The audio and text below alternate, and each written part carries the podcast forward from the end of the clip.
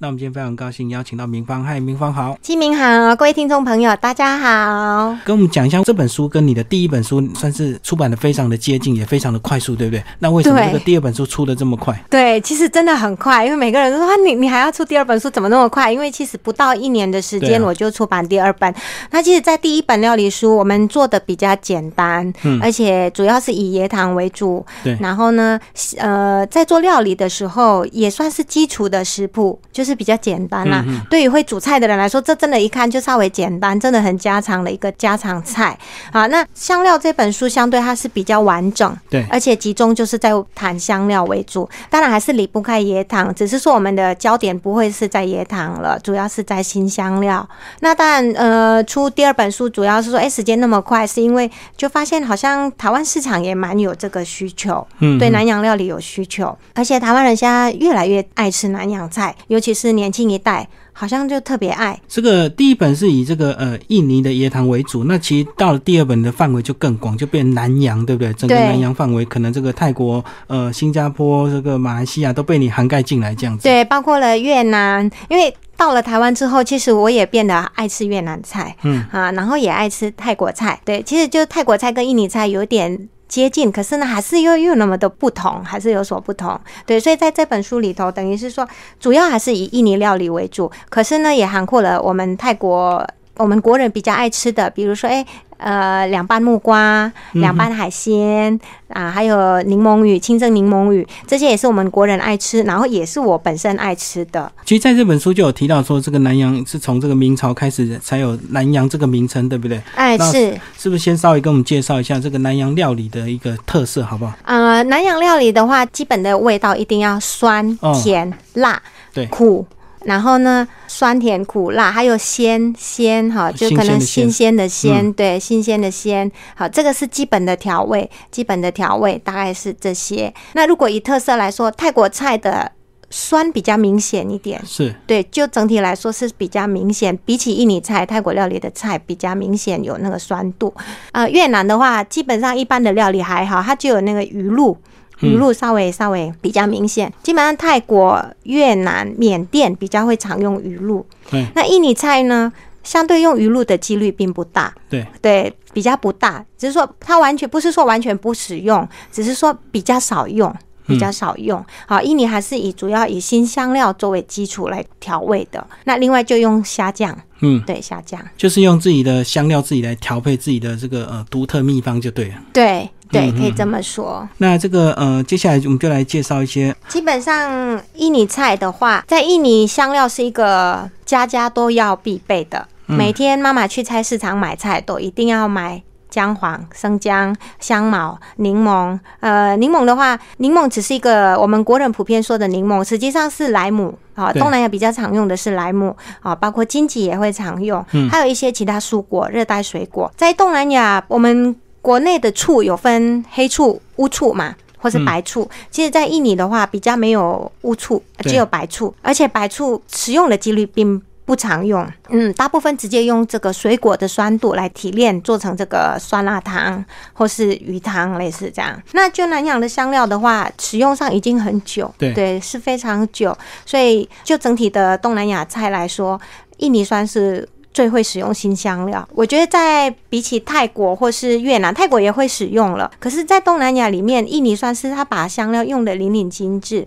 它不仅是在料理上，包括饮品上也会使用。比如说，印尼有一个加木，加木这个饮品就是一个就类似我们中药的养生茶、养生茶饮。那每天早上印尼人都会习惯喝。嗯，对。另外，我们如果有些爱美的女性朋友可能会去印尼做 SPA，做 SPA 的时候呢，就会比如说有名的就露露浴。SPA 露露浴，它就是用到姜黄为基础，还加了这个白米来作为去角质的一个原料。所以呢，在印尼香料的部分，大部分跟我们国人熟悉的欧美，欧美也会用香料，可是欧美用的香料其实比较暧昧，不清不楚。味道没有那么浓烈。可东南亚的菜不会，味道很清楚，辣辣的让你冒汗，一直擦汗。甜也让你甜的甜到心坎里，真的好甜这样。然后咸也是啊，东南亚菜也重咸，酸咸辣都很明显，咸也是很咸，味道很够。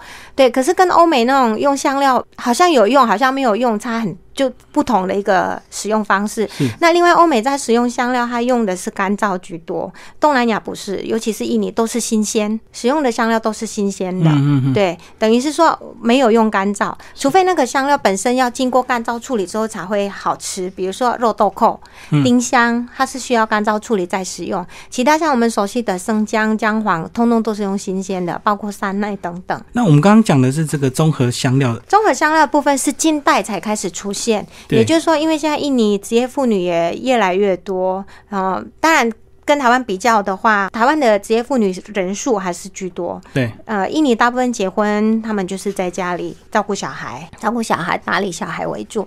啊、可是呢，现在不免你还是有些女性朋友是去工作，要准备新鲜的香料，其实很费工的，需要一点时间，所以就开始有粉末的出现，就综合复方的新香料。其实就像台湾的五香粉啊，已经帮你调好的，啊，对，对，都调好了。比如说今天要煮咖喱，直接买一个咖喱粉，然后可能回去炒一炒，把肉丢进去，把马铃薯丢进去就可以了，加上椰奶类似这样，或者是哎扔当巴东酱类似这样，哎可能就把它调好了。可是其实干燥的香料粉，我自己习惯上，也许是习惯问题，我觉得永远永远取代不了新鲜的新香料。就是自己买个别材料，自己去研磨，然后全部混在一起就对了。对，因为可能还有保存的问题嘛，因为它可能不知道做好多久了。对，因为其实粉末的新香料基本上它比较没有保存期限的问题，嗯因为香料本身具有防腐的功能。是可是呢，味道会递减。嗯，呃，它的香气会减少，随着这个时间，它的味道就越来越少。所以，如果用到粉末的话，重量比例比例要多一点，嗯对，比例要多一点。比如说，哎、我们可能用新鲜的，只要用五公克，那如果是粉末的，可能要七公克，嗯，对，嗯味道才会出来。哦，因为它可能被空气的一些这个影响就对了。对，空气影响，所以它味道会散，对。对，会散。嗯，好，那其实这本书特别的地方呢，除了这个介绍一些综合香料之外呢，另外它也把这个每个原料二十七种这个香料的这个呃都单独写出来，而且是二十七种呢是台湾很容易买得到的，这个刘明芳才会写进去，对不对？哎，对，其实，在印尼的香料或者是东南亚的香料，不仅是二十七种，不仅是二十七种，或者是说常用的水果啊，可是有些就是我们国内比较不好找，所以呢，我这本书里面的二十七种是国内一定找得到的，找得到的，对。我们先问一个题外，就是有些人如果他到他如果这个慢慢对这个印尼料理有些研究，对香料研有研究，那他如果去印尼，他会不会就想要说，因为很多东西买不到，就直接在印尼买回来？可买回来是不是有一些，如果万一是种子，是不是有有一些不一定能够带回来，对不对？啊，对，不行。比如说有些种子的话，我们还是有法规的。呃，一一到了这个机场的时候都要检验。对，这是种子的东西是比较不能。那其实也不需要了。我们现在国内蛮多东南亚食材行或者是哦百货公司、有机店都有提供这些新香料。那是不是就来帮我们介绍这个常用的二十七种香料以及它的运用这样子？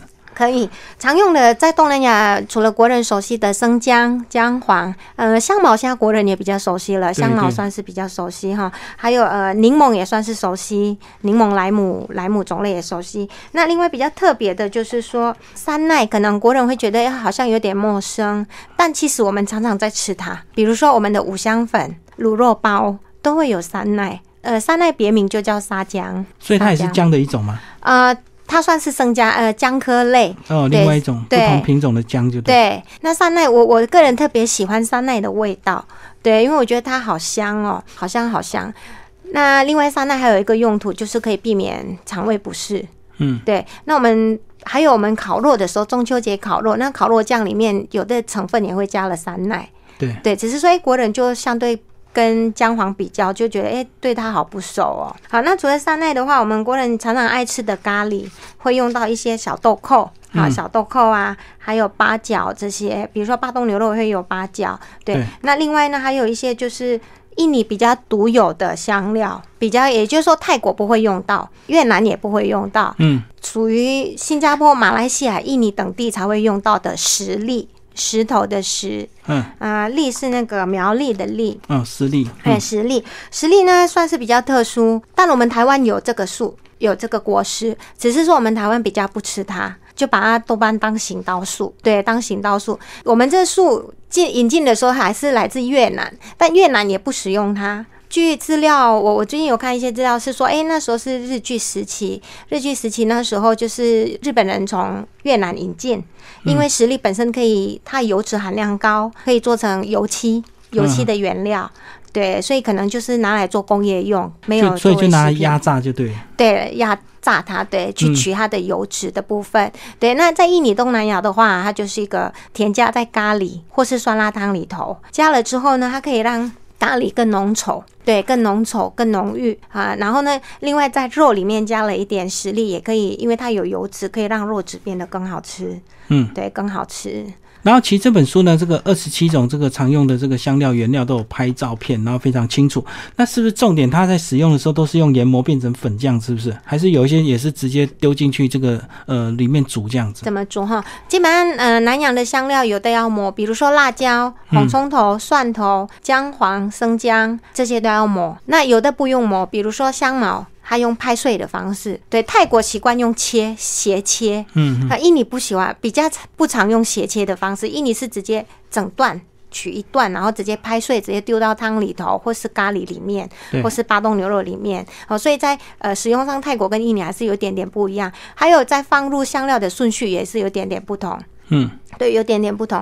那有些香料就是要捣碎，有些呢不用，比如说叶片类，比如说印尼的月桂叶。是。啊，印尼的月桂叶，印尼月桂叶它不需要磨，啊，煮的时候稍微爆香一下，或是丢到汤里头。嗯，对，这不用磨。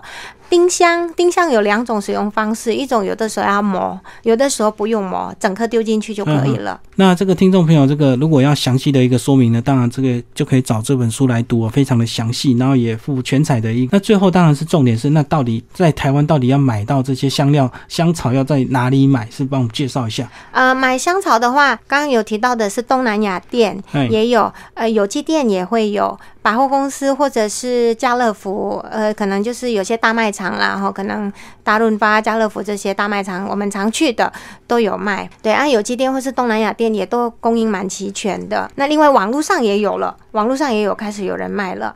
对，那东南亚店通常聚集点就是在台北车站、综合的华侨街，对，啊，综合的华侨街，或者现在很多我们。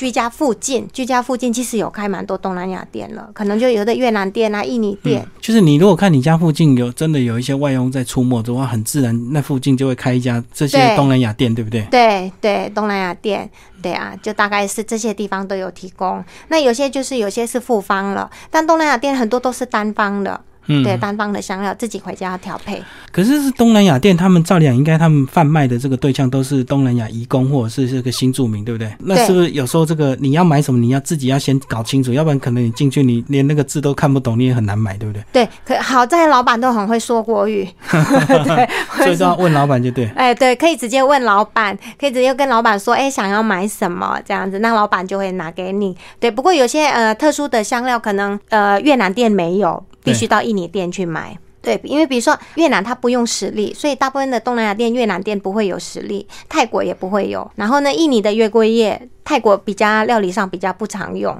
所以也几乎都没有，就必须到印尼店才有。那其他像大家熟悉的香茅啊这些比较常用的，呃，不管是泰国、印尼店或者是越南店也都有提供。那这个除了这个呃香料有一个详细的介绍之外呢，其实这本书也有搭配一些食谱。呃，那个明芳是不是也挑一两道你这个特别爱吃的吗？特别有心得的，帮我们介绍一下。啊，我觉得可以介绍印尼的巴东牛肉。嗯，对，印尼很巴东牛肉，有些人会觉得是来自马来西亚，就跟沙爹一样，会觉得哎，国人觉得沙爹是来自泰国，实际上沙爹是来自印尼。巴东牛肉也来自印尼，并不是因为我是印尼华侨特别这么说，这是这是事实的，是的确就是这样。研究过的，哎，对，的确是这样啊。那巴东牛肉是来自闽南嘉堡，为什么有些会觉得是马来西亚？主要是说闽南嘉堡人他是住在苏门答腊西部，西部呢因为临近马来西亚，嗯，因为地缘关系，所以呢就大家会移居。好，就类似台湾人，哎，可能就是属于这个闽南地区的人，都要移居到台湾嘛。对，对，可能语语言上都是通，生活习俗都很像，所以有些马来西亚也会有这道菜。对，那他闽南加堡人原原本的居住地就是巴东西部地区，他们很善于料理，非常会料理，所以在印尼印尼里面呢，如果是写招牌写巴东菜，对，绝对是。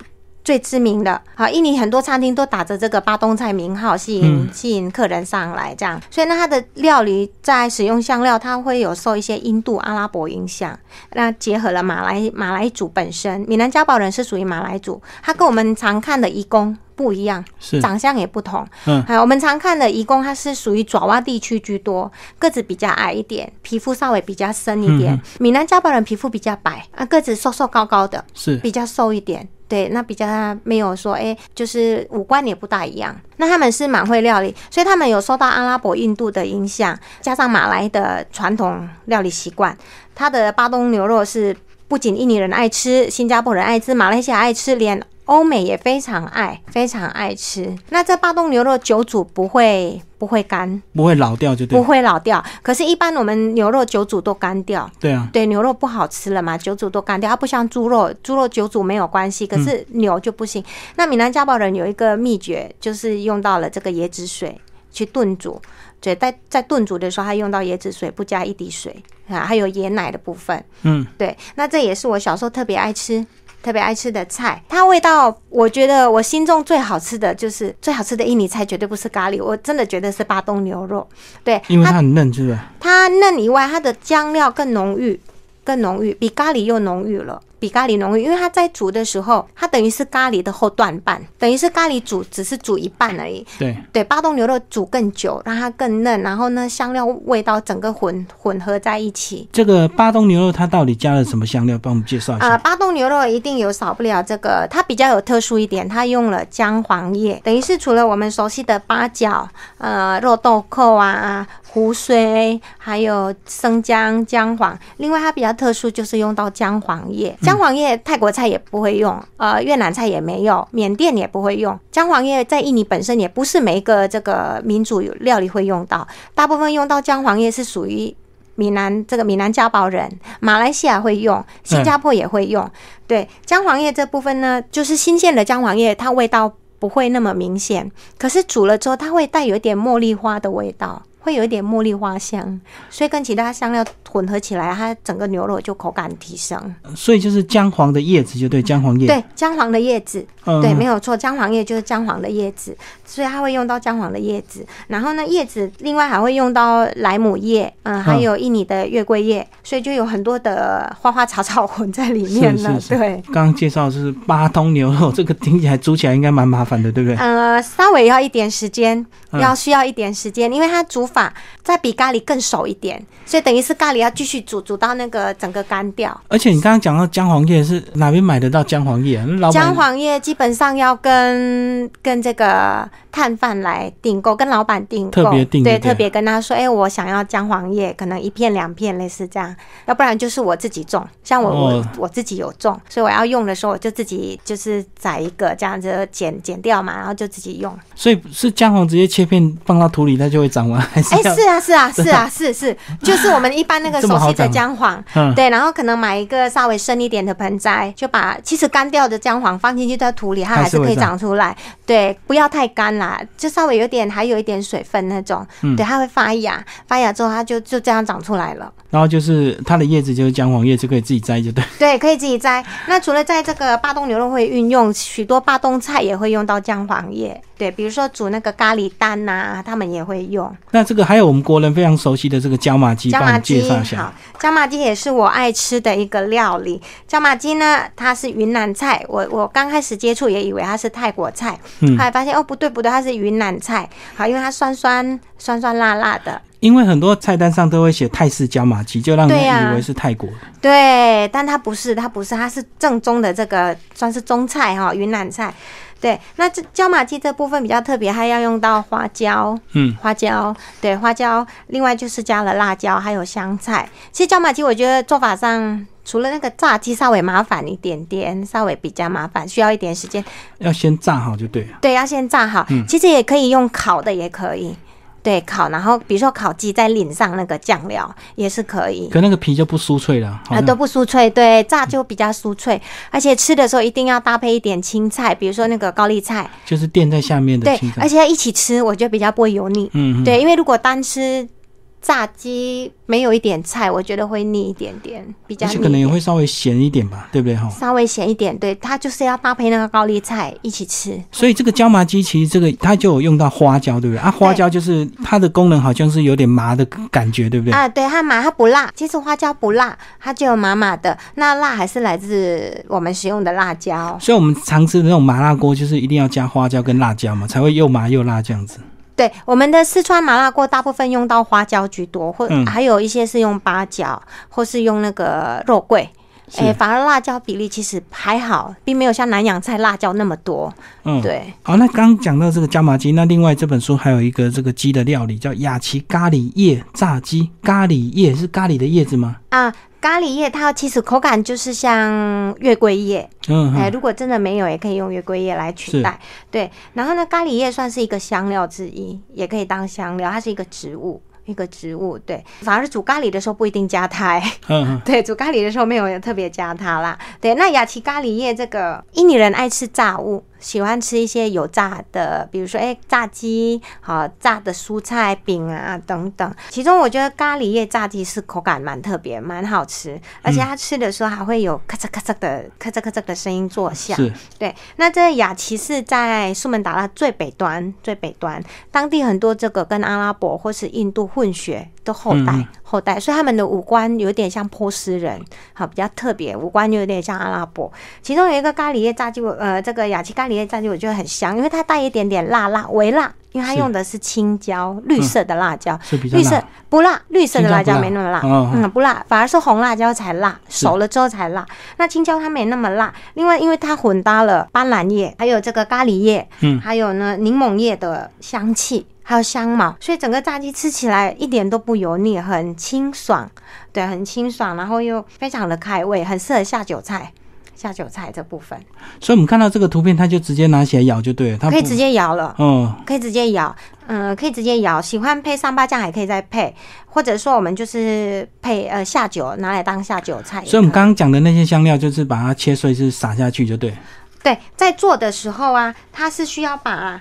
整个鸡肉先腌，好用香料来腌，腌了之后呢，基本的香料就是要用到红葱头、蒜头切细末，好斑斓叶切细细的，对，先腌，腌了之后再回炸的时候，再把一些香料的，呃，比如说咖喱叶啊，还有这个咖喱叶、斑斓叶、嗯，莱姆叶，再回炸。等于是一起炸，就对对，就类似我们吃咸酥鸡，最后老板是不是丢了那个九层塔？九层塔，对，类似这样的做法。那里面呢，还有一些饮品，也稍微帮我们介绍一下。那个饮品，饮品我最喜欢喝巧克力，奶香巧克力小豆蔻饮，是不是？啊，对，其中这个绿豆蔻，绿豆蔻算是很珍贵的香料。嗯，啊，世界上珍贵的香料有三种，就是前三名，三名最贵的一个是那个番红花。嗯，好，红花嘛，番红花很贵，还有另外一个是香草，那另外就是小豆蔻，嗯，它的价格比较高。在印尼的话，有另外一种白豆蔻，就是我们中药行也会有卖，爪哇豆蔻或是白豆蔻，味道跟绿豆蔻有点类似，可是没有那么浓郁啊，绿豆蔻比较浓郁。那其中我就很喜欢吃这个奶香。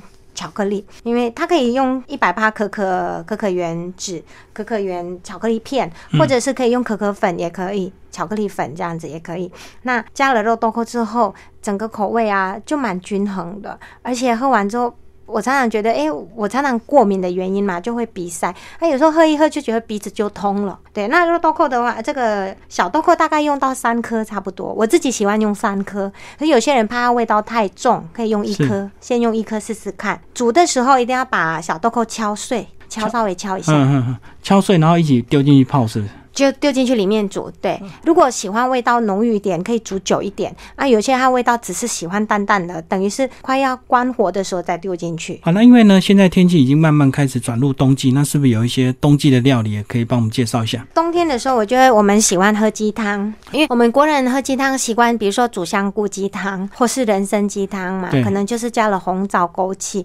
那印尼的话，在也是有这种用新香料的鸡汤，用的更多，叫做说多鸡汤。这说多鸡汤，不管是印尼华人，或者是后来台湾人移居到印尼，或是诶可能经商，大部分都特别爱吃这个说多鸡汤哈。那冬天吃也特别好吃。说多鸡汤里面跟我们中式的传统鸡汤有什么差别？就是它的香料比较多，里面加了呃月桂叶、啊、姜黄、生姜啊，还有这个石栗也要用，嗯、还有香茅也要用，胡椒也要用，还有也用椰糖做调味。用到椰糖调味，那在吃的时候比较特别。我们大部分喝鸡汤，我们直接喝鸡汤就好了，嗯配肉。那印尼人他喝了这个梭多鸡汤，他还会加一点冬粉，嗯呃，里面还会加一个菜，等于它会变成一道一道小吃嗯啊、它也是一个知名的小吃。然后呢，把整个香料呢磨碎了之后，再丢进去到鸡汤里面一起煮。煮了之后呢，再把鸡捞起来，就有点类似我们吃鸡肉鸡肉饭，要把鸡肉剥丝嘛，鸡丝有点，对，做成鸡丝。嗯好，瘦多鸡汤也是这样，他把鸡肉就剥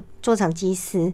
对，那等于是吃的时候，鸡汤加了冬粉，加一点菜，然后加了鸡丝放在上面。然后呢，在印尼还会加一个三八酱，或者是加其他的配料。那有一种有些人他喜欢鸡线过油。就炸过，稍微炸一下，然后再剥成丝、也可以，也是非常好吃的一个料理。所以它等于是一碗这样子，个人这样独享就对了。啊、如果是小吃店，它就一碗个人独享。嗯，那如果在家里，通常妈妈都会煮一大锅，呃可能就是到时候再再拿一碗一碗给大家吃。所以如果是家里煮的，可能就一只鸡下去剥就对了。呃，可以用一只鸡了，对，可以用一只鸡，看人口，家里的人口数多少。对，大家庭的话可能就一只鸡，小家庭的话一个鸡腿其实就可以了。嗯，对，一嗯个鸡腿其实就可以够了。然后吃的时候要配一些芹菜啊，一样都印尼料理少不了油葱酥，对，要放一点油葱酥。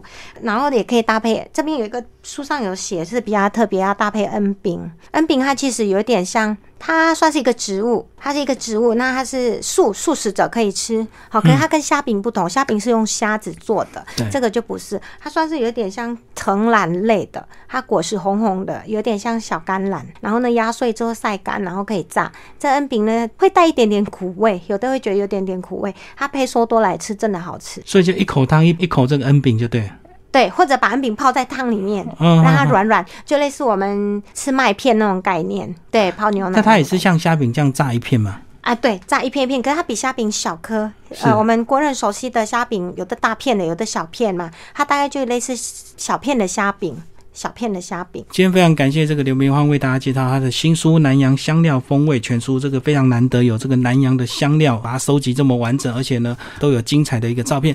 最后这个每一道菜都是你自己煮，然后拿来拍摄的嘛？啊、那时候我们进棚拍，对，每一道真的是我自己煮，对、嗯对，每一道就是就是我自己煮。那我们就是在棚内拍了，花了四天的时间，然后总共这边收集了几道菜，六十五道，六十五道菜，四天拍完就对。对，四天拍完，嗯，所以工作人员都很幸福，对不对？啊，很幸福，因为那时候蛮多吃的，拍完就是要吃掉。对，拍完就是要吃掉，要带回去要吃，对。然后这本书呢，推荐给我们的听众朋友，然后是这个呃麦浩斯所出版。那听众朋友呢，如果这个对节目内容还有更不清楚的地方，也可以透过粉丝页跟他们联络。刘明芳的粉砖是我们的粉砖目前就是有可以打刘明芳跟热带玫瑰，对，就可以留言。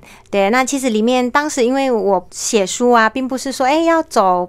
部落格这样的一个角色，那时候只是想说，哎、我们就是进口椰糖了，对于椰糖国人不熟，所以那时候就成立了一个热带玫瑰的粉砖。是那后来因缘机会，我觉得缘分到了，就就出书。对，出书了之后，其实，在十年前我出过一本书，那时候也是跟香料有关，不过是跟 SPA 跟食物完全无关。香料来做 SPA 就对。对，嗯就讲到巴厘岛的 SPA，那是十年前，那时候我还在报社工作。